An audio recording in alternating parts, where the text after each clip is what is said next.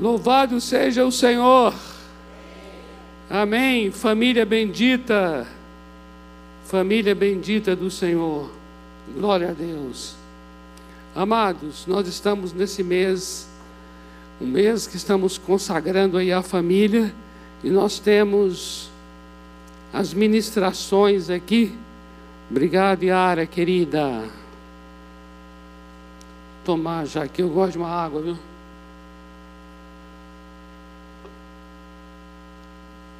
Nós estamos compartilhando a palavra voltado para a família desde a semana passada durante todo o mês de maio, assim. Família à luz da Bíblia é o nosso tema para esse mês de maio. E hoje, por conta do Dia das Mães, né? Aproveitando essa janela de oportunidade chamada Dia das Mães, eu gostaria de trazer uma palavra aqui que também tem a ver com família, claro, né? Porque estamos falando da mãe, estamos falando dessa desta pessoa extraordinária que é a mãe. Tem coisas que mãe faz que eu não vou dizer que Deus duvida, porque Deus não duvida, mas são coisas muito próprias da mãe realizar, não é verdade? E tem um exemplo de uma mãe aqui, que eu gostaria que nós abríssemos as Escrituras, no Evangelho de Mateus, capítulo 15. Mateus, capítulo 15, do versículo 21 ao versículo 28.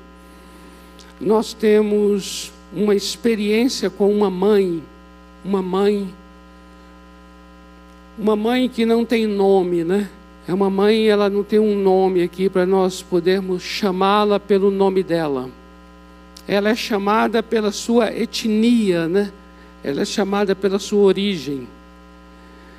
Algumas versões chamam de a mulher cananeia, cananeia. Você vai ver essa descrição também em Marcos, capítulo 7, do versículos 24 a 30. Também relata esse mesmo episódio com uns detalhezinhos um pouco diferentes. E lá em Marcos você vai ter uma informação de que essa mulher, ela, de, ela é grega, ela é grega. Então ela é uma mulher grega de origem cirofenícia. Imagina só os nomes que deram para ela. Ela tem um sobrenome enorme, né? Grega, cirofenícia e cananeia. só não tem o nome. Mas a história dela, com certeza, Trata-se de uma mulher estrangeira. Uma mulher estrangeira, amados. Talvez a gente aqui, eu não sei o peso que tem uma mulher estrangeira aqui no Brasil. Se você falar assim, uma venezuelana, uma chilena, uma falando de América Latina, né? E aí, se você falar de outras, de outras nações, Talvez aqui no Brasil, né, o nosso país é um país muito acolhedor, não é verdade? E uma mulher estrangeira não cause nenhum tipo de desconforto. Mas nós estamos aqui falando de primeiro, primeiro século, logo nos primeiros dias do primeiro século. Nós estamos falando aqui lá na época, no Oriente Médio daquele tempo, os tempos bíblicos, em que as questões étnicas elas eram definidoras. As questões de origem definiam. Você tem uma ideia? A maneira da pessoa falar, a maneira da pessoa vestir, já indicava ser um estrangeiro. E por conta disso, a pessoa já era tratada com uma certa é, é, parcialidade, por conta da sua origem. Nós estamos falando aqui, queridos, de um povo, povo de Israel, que tem uma consciência de ser um povo de aliança com Deus, de ser um povo escolhido, de ser um povo separado e, portanto, portanto, desenvolveu uma cultura, ao meu ver, muito separatista, entende? Muito separatista para, para, para este período. Tanto é, tanto é que todos aqueles que não são de Israel, são chamados de é, gentios. Gentios. E essa expressão gentios, gentios, ele tem uma conotação pejorativa. Não era simplesmente uma designação de que você não era judeu. Tinha também uma conotação pejorativa. Para você ter uma ideia, lá na geografia de Israel, na época de Jesus, existia aquela região do norte que era chamada de Galileia dos Gentios. E dizer Galileia dos Gentios já é tratar a região de modo preconceituoso, de modo pejorativo. Portanto, nós estamos diante aqui de um quadro, de um cenário, de um contexto, amados, em que a pessoa estrangeira, ela não era tratada como alguém da terra, como alguém nativo, como alguém de Israel. Então, eu posso dizer que a identidade dessa mulher já era um obstáculo. Entende? A identidade, a origem dela já era uma, já era uma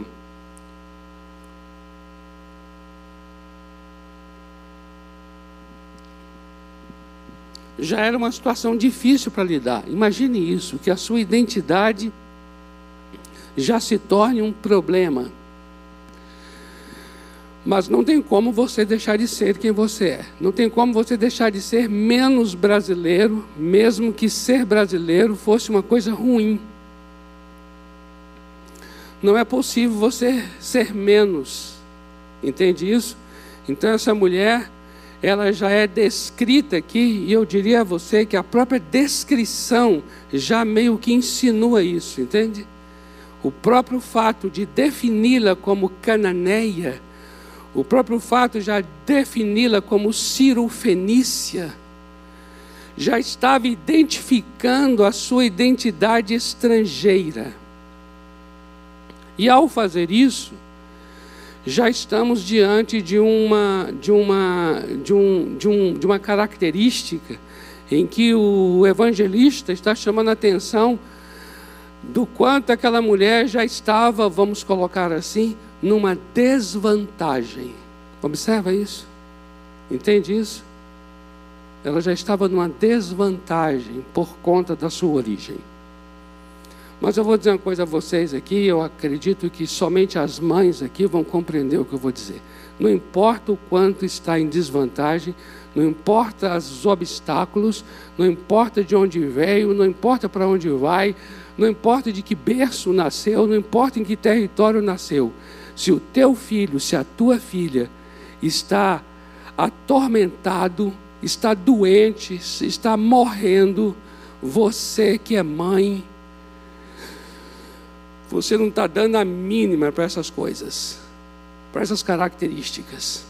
Se você sabe que tem alguém ali que pode e tem todo o poder para ajudar, para livrar, para curar, para libertar o teu filho e a tua filha, você não está nem aí mais para saber de que origem você é, de onde você veio, qual berço que você faz parte, se vão aceitar você, se não vai, se vão rejeitar, se não vai, você enfrenta isso. Não enfrenta não, você que é mãe? Sim ou não, mães? Eita, olha aí, ó, o sim aqui, já você sentiu um sim? É um sim de lioa que mexeram nela porque o fiote foi atingido. Olha só. Mesmo que estejamos aqui diante de uma mãe, não quer dizer que os princípios aqui sejam princípios exclusivamente maternos. Mas esses princípios que estão aqui se aplicam a todos que estão aqui nesse lugar. Porque eu creio que foi registrada essa experiência justamente para trazer princípios muito profundos para nós do que significa você orar diante de uma situação de desespero.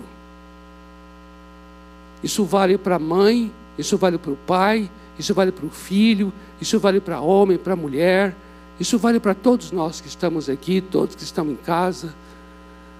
Não sei qual é a situação que você está vivendo, No caso dessa mulher, a filha estava terrivelmente endemoniada.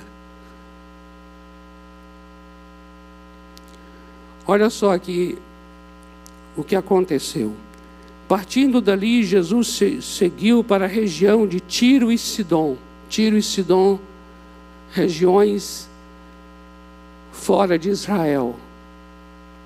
Uma mulher cananeia, vindo daquelas redondezas, pôs-se a gritar: Senhor, filho de Davi, tem compaixão de mim. Minha filha está horrivelmente endemoniada. Contudo, ele não lhe respondeu. Seus discípulos aproximaram-se dele e rogaram-lhe: Manda embora, porque vem gritando atrás de nós. Ele lhes respondeu: Eu fui enviado somente às ovelhas perdidas da casa de Israel. Então ela veio e, prostrando-se diante dele, disse: Senhor, socorre-me. Ele, porém, respondeu: Não é justo tomar o pão dos filhos e jogá-lo para os cachorrinhos. Ao que ela disse: Sim, Senhor, mas até os cachorrinhos comem das migalhas que caem da mesa do dono. Então Jesus respondeu: Mulher, grande é a tua fé, seja feito a ti como queres. E desde aquela hora sua filha ficou boa. Amém, amados? Queridos, olha, nós estamos aqui num lugar muito confortável para poder compartilhar sobre uma situação tão desesperadora como foi aquela. Então não dá para a gente traduzir tudo o que aconteceu e todas as emoções envolvidas. E aqui eu chamo a atenção de uma coisa. Quando nós vamos ter que ensinar num púlpito como este aqui, sobre algo, sobre um fato, sobre uma experiência tão profunda, seja ela qual for, que a Bíblia relata, a gente tende a, muitas vezes, a teorizar demais sobre aquilo que ensina. E a própria, e a própria experiência fica complexa. Fica até difícil da pessoa praticar.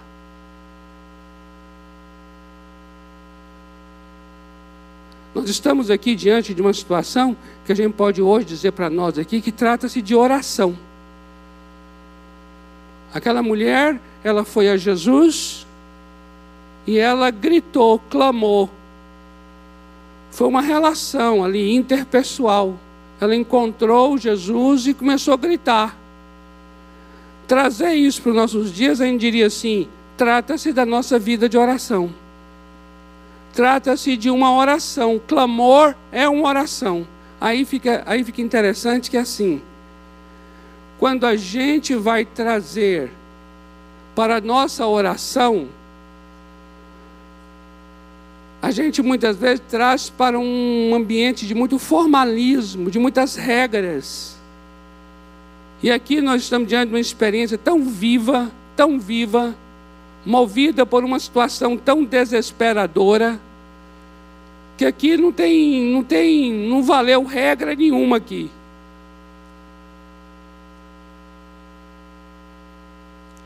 Pelo contrário, nós temos aqui até umas situações que até nos desafiam no que diz respeito às próprias regras de oração. Por quê? Porque nós estamos diante de um Senhor que não responde.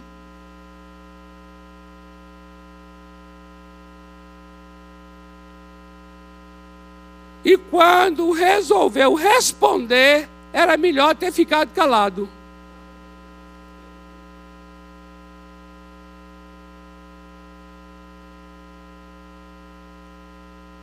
Então eu queria dizer uma coisa a vocês aqui, por favor. oração é algo que se ensina, sim, concordo. Eu sou o primeiro que concordo. Oração é, é um assunto ensinável. Mas, amados, nós estamos diante de uma situação aqui de um coração desesperado pela libertação da filha. E isso não se ensina. Você concorda?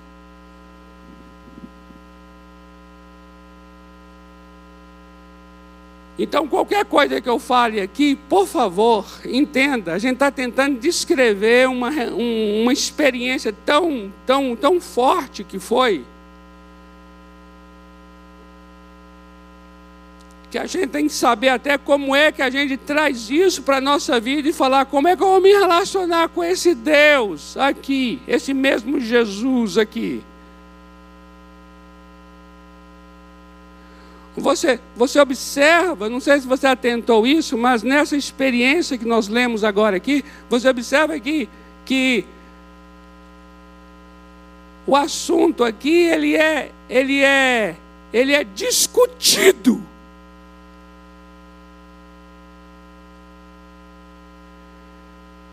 Então, por favor, aqui diz falar assim: ah, mas qual é a vontade de Deus para esse assunto? Será que Deus queria mesmo libertar aquela mulher, libertar aquela filha? Imagine só, vamos caminhar juntos aqui e ver o quanto esse assunto era discutido, discutível. E o quanto, e o quanto é, é, essa mãe estava de fato movida por um Primeiro, ela tinha, ela tinha uma convicção absoluta que ela estava diante de alguém que tinha poder para responder. Em primeiro lugar, é isso.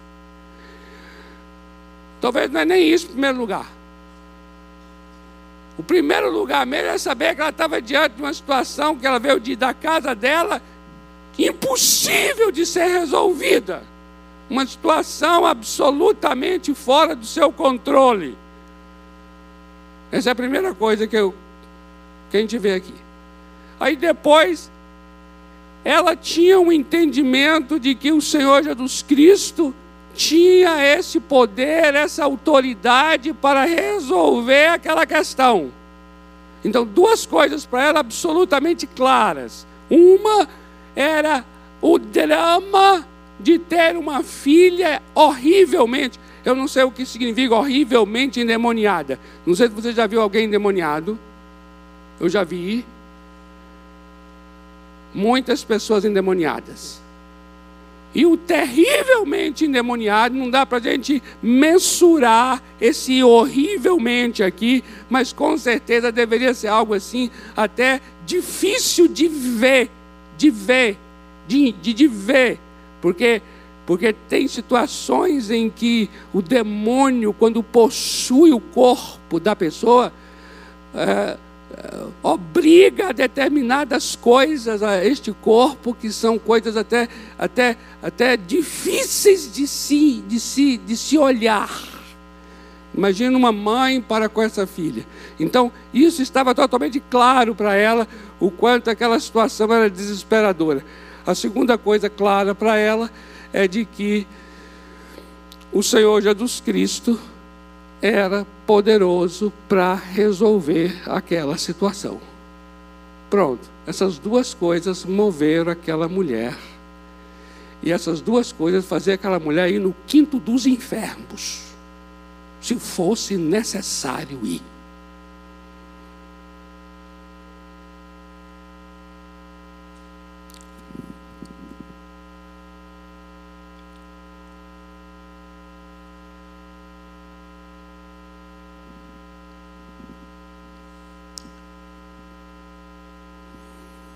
Senhor, filho de Davi. Observe então que essa declaração demonstra que ela de fato sabia diante de quem estava. Ela sabia que ele era filho de Davi.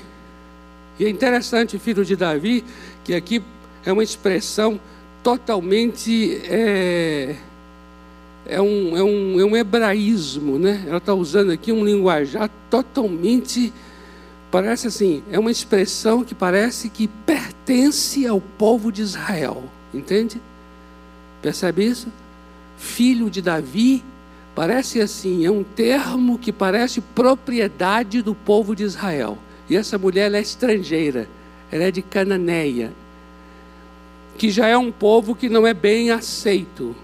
A história e o histórico desse povo com o povo de Israel é sempre um histórico de guerra um histórico de rejeição, um histórico de ódio e hostilidade. E essa mulher então faz uso de um termo que é totalmente próprio do povo de Israel. Ela diz: Senhor, filho de Davi, tem compaixão da minha vida a minha filha está horrivelmente endemoniada. E aí o versículo seguinte diz assim: Contudo, ele não lhe respondeu.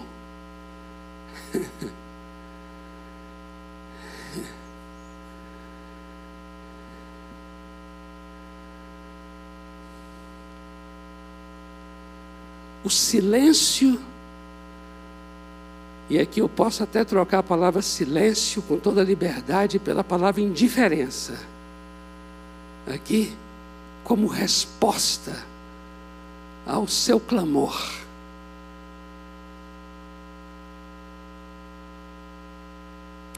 Mas ela não sossegou, não. Você acha que ela ficou desanimada? Porque não teve a resposta? Não. Olha só o que os discípulos vão dizer. Manda ela embora, porque vem gritando atrás da gente.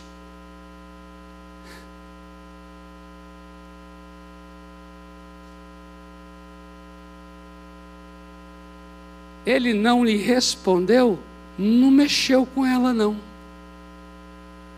ele não lhe respondeu, não desanimou, não entrou numa, numa autocomiseração de Deus não me ama ou coisa parecida. Porque ela está movida pelo desespero da realidade e pela confiança de que aquele homem, Jesus, filho de Davi, poderá dar a resposta.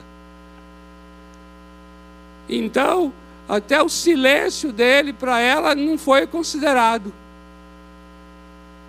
Continua acompanhando e gritando, acompanhando e gritando. Aí Jesus fala algo aos discípulos, porque os discípulos é que falaram com Jesus: manda ela embora, manda ela embora, porque ela está aí gritando. Esse mandar ela embora é interessante, né? Ô turma. Não é interessante? O Senhor Jesus já não responde. Aí quem talvez poderia chegar e falar assim: Senhor, está clamando, vá lá, Senhor. Não era? Hum. Eita, essa mulher, amados, olha, vou dizer uma coisa a vocês. Toda vez que eu deparo com esse texto, eu falo assim: essa mulher é realmente fora da curva uma mulher que não encaixa nas nossas regras religiosas, não encaixa nas nossas, é, no, no nosso caderninho de, de qual é a oração que Deus responde. a oração certa, os sete passos para a vitória da oração. A mulher não encaixa. Os discípulos que poderiam ser até uns facilitadores por conta de estarem mais próximos do Senhor Jesus, não ajudam. Por que não ajudam? Por causa da questão, da questão étnica. Eu entendo assim. Se fosse alguém de Israel, talvez até diria: Senhor, ela clama. Mas tratava de uma mulher cananeia, cirofenícia. A primeira coisa que os discípulos falam é: Senhor, manda ela embora. Eita! É o que a mulher precisava. Eita, gente que ajuda. Manda ela embora. Aí o Senhor fala algo aqui, amados, que a gente pode até falar assim: Deus do céu, agora, agora, agora, só, só, só resta ir embora mesmo. Ela o Senhor Jesus então volta aos discípulos e diz assim: Eu fui enviado somente às ovelhas perdidas da casa de Israel.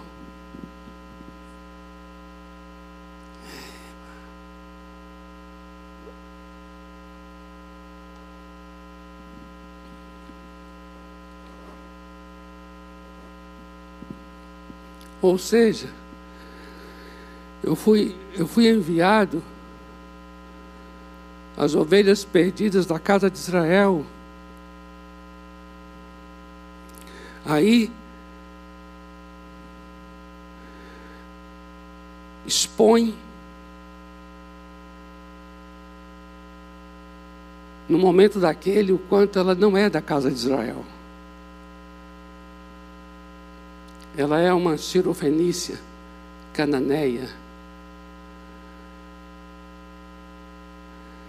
Eu não sei se ela chegou a ouvir isso que o Senhor Jesus falou aos discípulos, imagino que sim.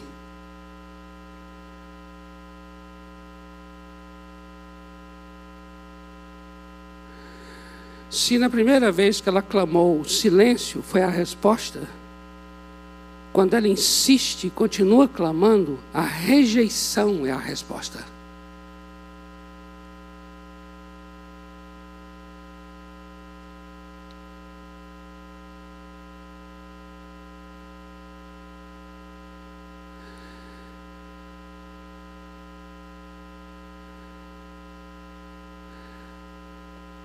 A mulher está tendo um opositor à sua oração. E o opositor é o Senhor Jesus. Não é interessantíssimo isso?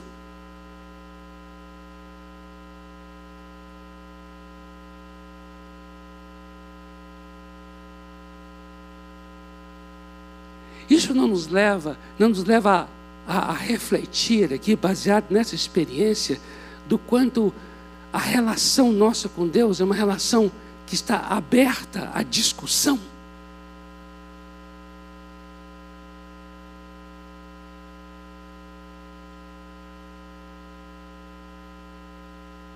Quando eu digo aberta a discussão, é assim: Senhor, o que está acontecendo, Senhor? Vamos conversar sobre isso. Essa situação está tão difícil na minha vida, na minha casa, na minha família, Senhor, no meu trabalho, Senhor.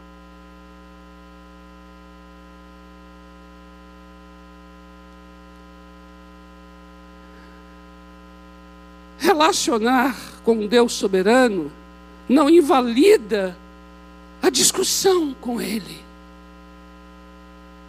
Não anula a conversa franca com Ele.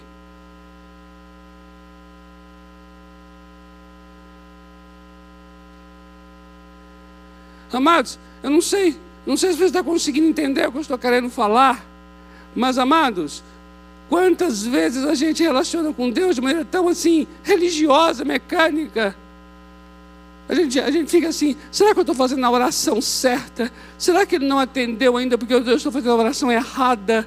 A gente fica muito dentro de um, de um sistema de, de regras, onde parece que a gente está quebrando alguma coisa e por isso é que não está dando certo. Eu fico pensando assim: com quem a gente está convivendo, afinal de contas? É com um, um, um ser virtual é com uma relação robótica. É o quê? Não, estamos lá com uma pessoa. O nosso Deus está do outro lado lá. Ele tem soberania, sim. Ele tem uma vontade que é dele, sim. Ele sabe coisas que nós não sabemos sobre nossas próprias dores, sim. Mas Nada disso, a sua onipotência, a sua onisciência não anula esse processo de, de conversa, esse processo de, de, de, de briga, briga boa.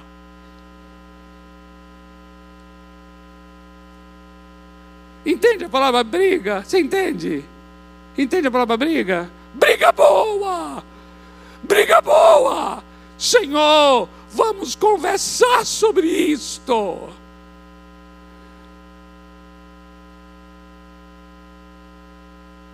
É tremendo isso, amados. É tremendo isso quando você se posiciona assim diante do Senhor de maneira honesta, transparente, sincera e derrama o seu coração e diz: Vamos conversar, Senhor.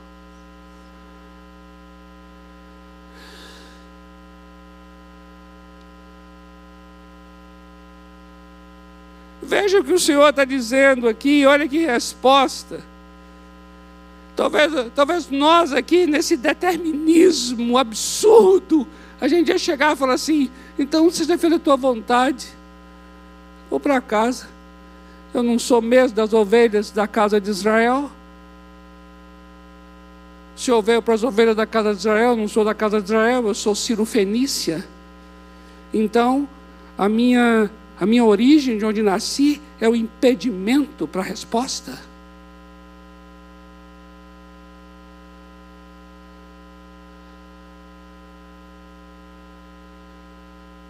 que, que a mulher fez? Desconsiderou também essa informação.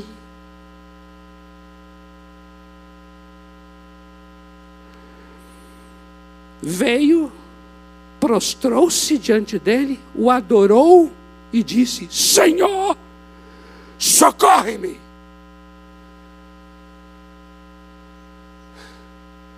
Veja a ligança que ela estava com a tal da casa de Israel. Socorre-me. porque ela, ela entendia que precisava de socorro, e entendia que Ele era poderoso para socorrê-la. Como é que essas duas coisas não podiam ser suficientes? Está entendendo? O que precisava de mais?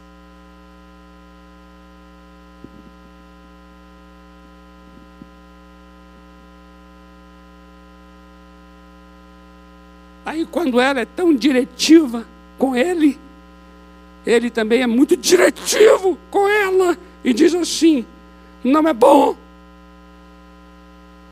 Agora não é aos discípulos que ele fala, agora ele fala a ela. Ele diz assim: ó, não é bom tirar o pão dos filhos e dar aos cachorrinhos. ah, meus irmãos.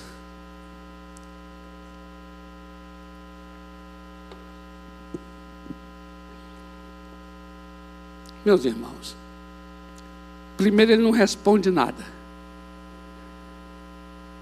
Segundo, ele chega e diz que veio somente para as ovelhas perdidas da casa de Israel. E agora é bem claro com ela para dizer assim: não é bom tirar o pão dos filhos e dar aos cachorrinhos.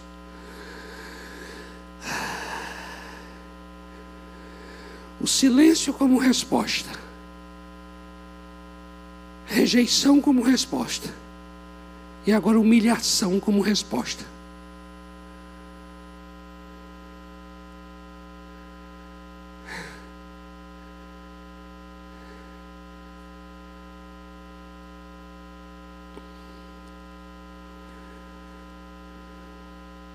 Ao que ela disse, sim. Sim. Ei, amados. Amados. Olha o que ela diz. Sim, Senhor. Mas os cachorrinhos, eles também comem das migalhas que caem da mesa dos seus donos.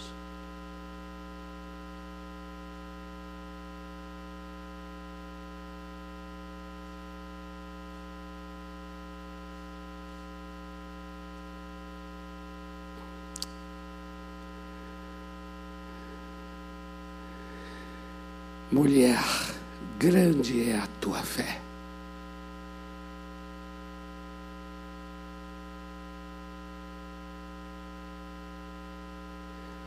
Seja feito a ti como tu queres.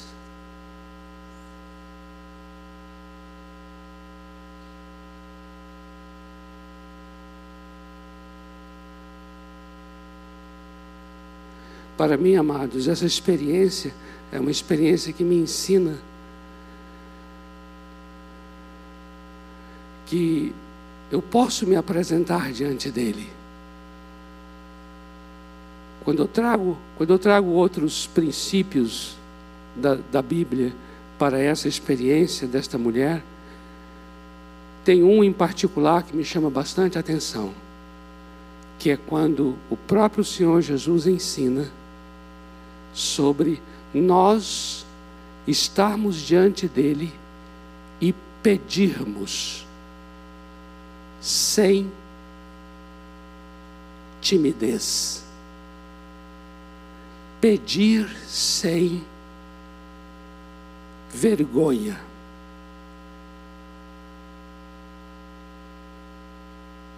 Foi isso que ele ensinou. E é interessante, quando você lê Lucas capítulo 11, você vai ver um ensino sobre oração.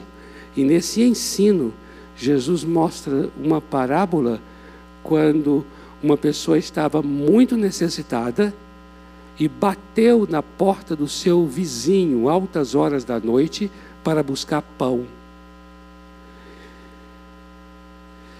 E essa pessoa insistiu batendo, insistiu batendo, e diz o texto assim: o próprio Jesus falando: se aquele amigo que está lá dentro da casa não levantar, por outro motivo vai levantar, porque o seu amigo pediu com intrepidez, com ousadia. E por causa disso, ele atendeu ao pedido do amigo. Aí o Senhor Jesus continua nesse capítulo 11 dizendo assim, depois da parábola: Pedi, pedi, e dá-se-vos-á. Buscai, e acharás. Batei, e abrir-se-vos-á. Pois todo aquele que pede, recebe. Todo aquele que busca, acha. E todo aquele que abre, a porta vai se abrir. Para mim, esse, esse ensino se aplica nessa experiência dessa mulher. Porque aquela mulher não foi uma mulher que apenas pediu, ela foi uma mulher que também buscou. E ela não foi uma mulher que somente buscou, ela foi uma mulher que bateu.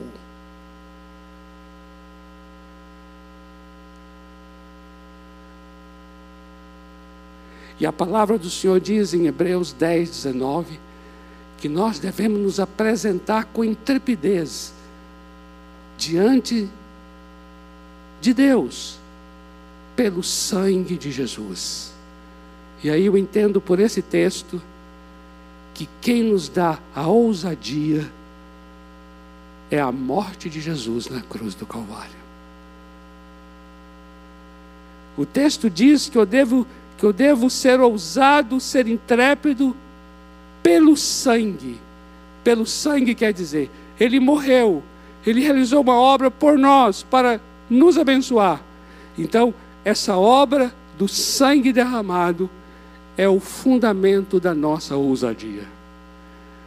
Amém? é o fundamento da nossa ousadia.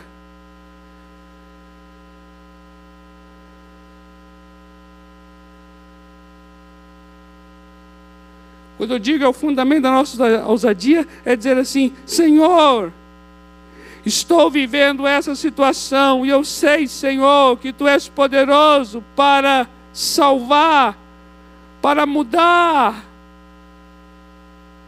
e o que tu fizeste por mim na cruz, me dá essa intrepidez, me dá essa confiança, me dá, Senhor, essa convicção de pedir, de buscar e de bater. Amém? Vamos orar?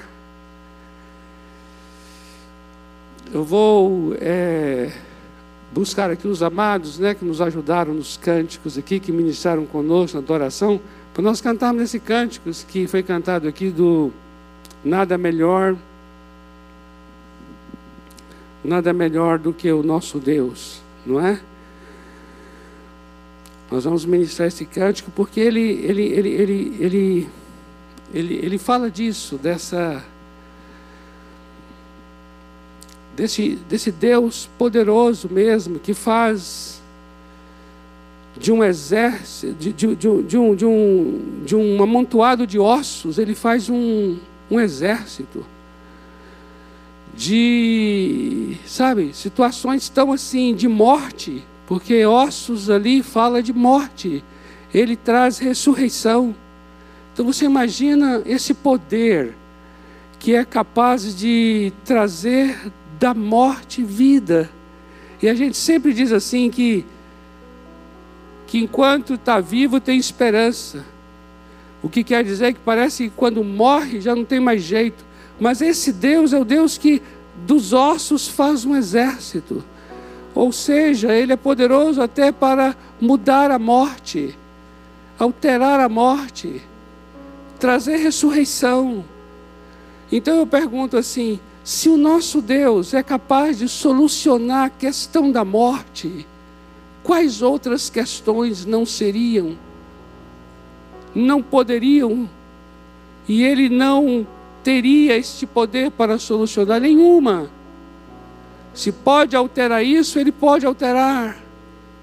Aí você vai, eu e você vai dizer assim: ah, pastor, eu, eu creio nisso também, mas, mas na minha vida, no meu caso, na minha situação, será que é da vontade dele alterar?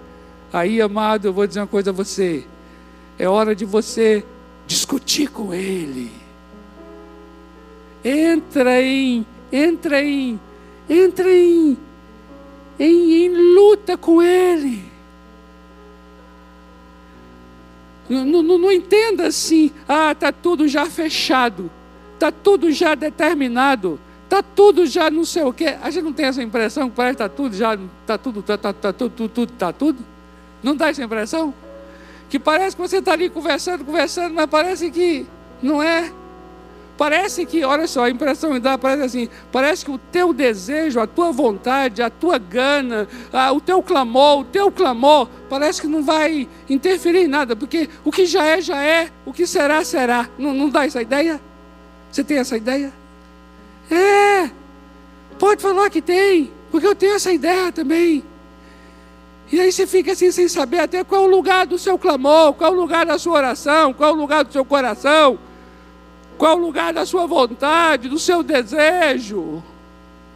Mas aí eu estou aqui com uma palavra de uma mulher que chega que muda tudo.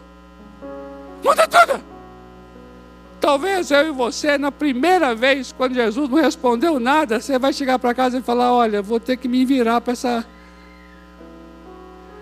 Ou se ele dá a segunda resposta, que ele veio só para a casa de Israel, aí você fala: Pronto, eu vou para casa.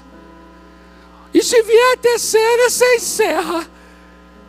A terceira é dizer assim: ó, eu não vou tirar o pão do filho e dar para o cachorrinho. Tu é um cachorrinho, vai embora. Aí você bota o rabo entre as pernas e sai.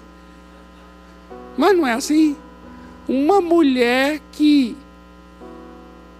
não é ovelha da casa, mas é um cachorrinho na casa. Aí você fala assim: Uau, e é ele quem me disse. Então quem poderia, quem poderia me livrar é quem está me dizendo isso. Então veja como parece que o assunto já está resolvido, mas não estava. A mulher foi lá, a mulher foi lá, a mulher pediu, a mulher buscou, a mulher bateu. E ela desceu até onde ela desceria. Se fosse necessário para onde fosse, iria com o Senhor Jesus mas é como se ela agarrasse o Senhor e falasse assim: Eu não saio daqui enquanto o Senhor abençoar. E se o Senhor está dizendo assim: Eu não quero te abençoar, mas vai. Mas eu não quero te abençoar, mas vai. Vai ter que mudar isso aí na tua cabeça, porque minha filha vai ser liberta e eu sei que tu tens o poder de libertá-la, e eu sei que o Senhor quer libertá-la. Uhul! Aleluia! Pleiteia com Deus a tua causa. Amém? Eu falo às mães, eu falo aos pais, eu falo a todos aqui, pleiteia com Deus a tua causa. Entre em batalha com Ele, como fez Jacó no val de Jaboque. Segura o anjo de Deus e fala assim: Não te deixarei ir enquanto não me abençoares. E diz a palavra que ele lutou com o anjo, lutou com o anjo. E até o nome dele foi mudado para Israel que até tem esse sentido de aquele que luta com Deus. Amém? Vamos ministrar esse cântico? Esse cântico é encorajador para você lutar com Deus. E depois desse cântico, nós vamos orar juntos aqui. Nós vamos orar juntos aqui. Esse cântico declara que nada é melhor do que o nosso Deus. E o nosso Deus é um Deus do impossível. Amém? Vamos ficar em pé, amados, para nós ministrarmos esse cântico?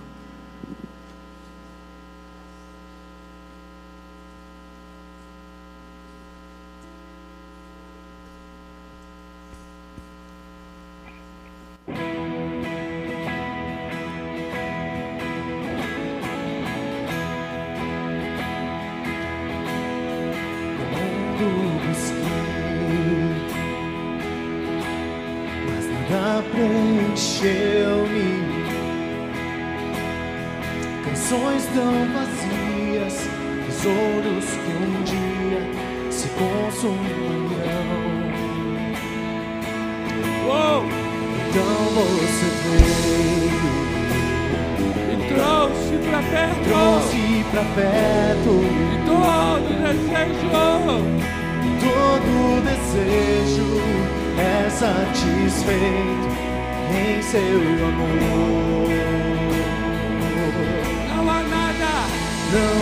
the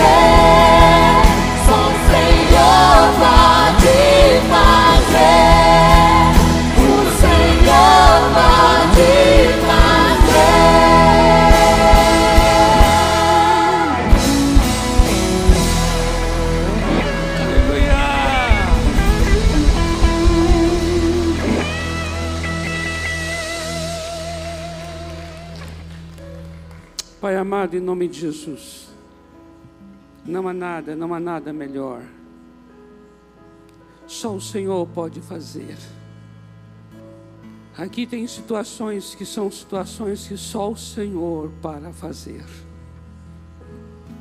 Só o Senhor pode fazer.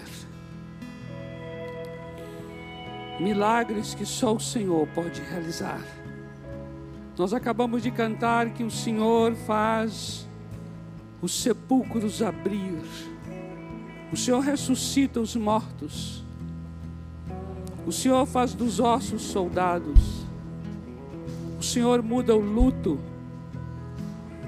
O Senhor traz, traz uma coroa de glória. No lugar de cinzas, o Senhor traz alegria. Óleo de alegria.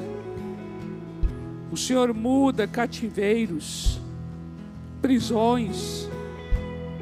O Senhor é poderoso para dar vista aos cegos. O Senhor faz o paralítico andar. O Senhor é poderoso para fazer órgãos aparecer, órgãos que foram que foram amputados. Tu podes fazer o impossível. O impossível no corpo, o impossível na alma, o impossível na casa, na família. O Senhor é poderoso. Nós oramos hoje aqui o Senhor é poderoso para atuar no ventre das mulheres, no útero. O Senhor é poderoso para sarar os úteros, os ventres. As mulheres estéreis recebem poder para gerar filhos. A tua história é essa história. Quantas mulheres na Bíblia que não podiam gerar? e pela tua palavra, pelo teu espírito, elas deram a luz a homens, mulheres. A estéril se tornou mãe de filhos. Aquilo que está morto, o Senhor é poderoso para ressuscitar. Aquilo que está já envelhecido, aquilo que está acabando, que está morrendo, o Senhor é poderoso para rejuvenescer para trazer vida de novo. Nesta noite eu quero colocar cada coração diante do Senhor, cada vida diante do Senhor, cada história. Eu coloco diante do Senhor nessa noite cada clamor, cada grito, grito Aqui tem homens e mulheres que gritam, que gritam, que clamam, que clamam pela tua intervenção, pela tua manifestação, pela tua resposta, pelo teu poder, pela tua palavra, Deus. Nós estamos aqui diante de ti para também gritar, para também clamar: Filho de Davi, tem misericórdia de mim. Filho de Davi, tem compaixão destas casas. Filho de Davi, tem compaixão das famílias.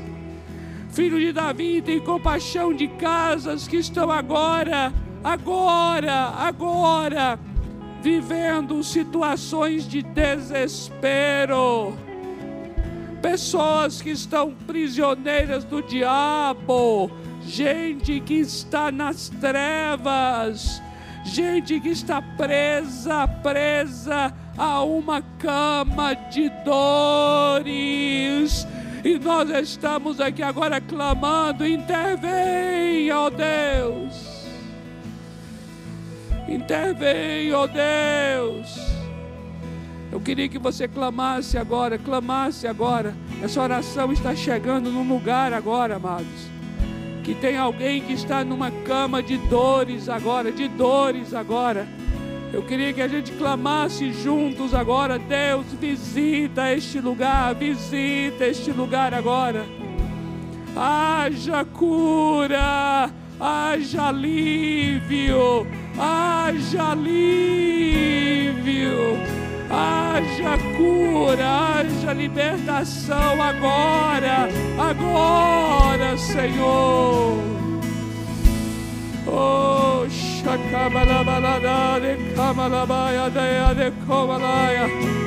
Vem, Senhor, visita, visita agora este lugar. Uh!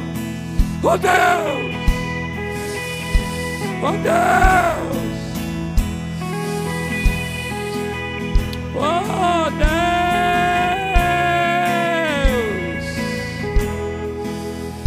Não, não, não há nada,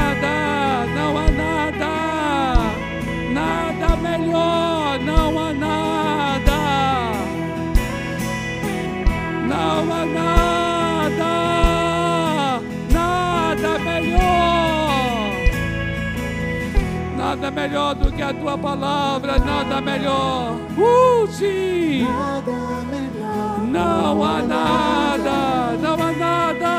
nada melhor, Oh Deus! Uh! Oh Deus! Agora! Agora!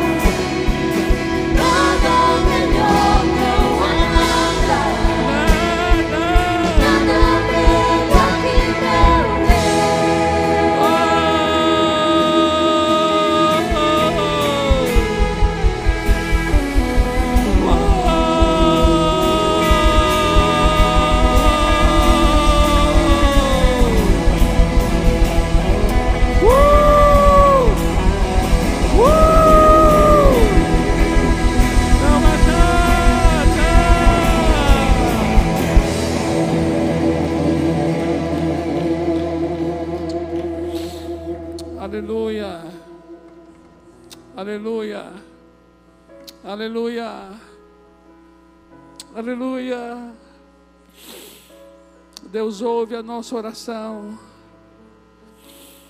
Deus ouve a nossa oração. Eu te abençoo, meu amado. Eu te abençoo, minha amada.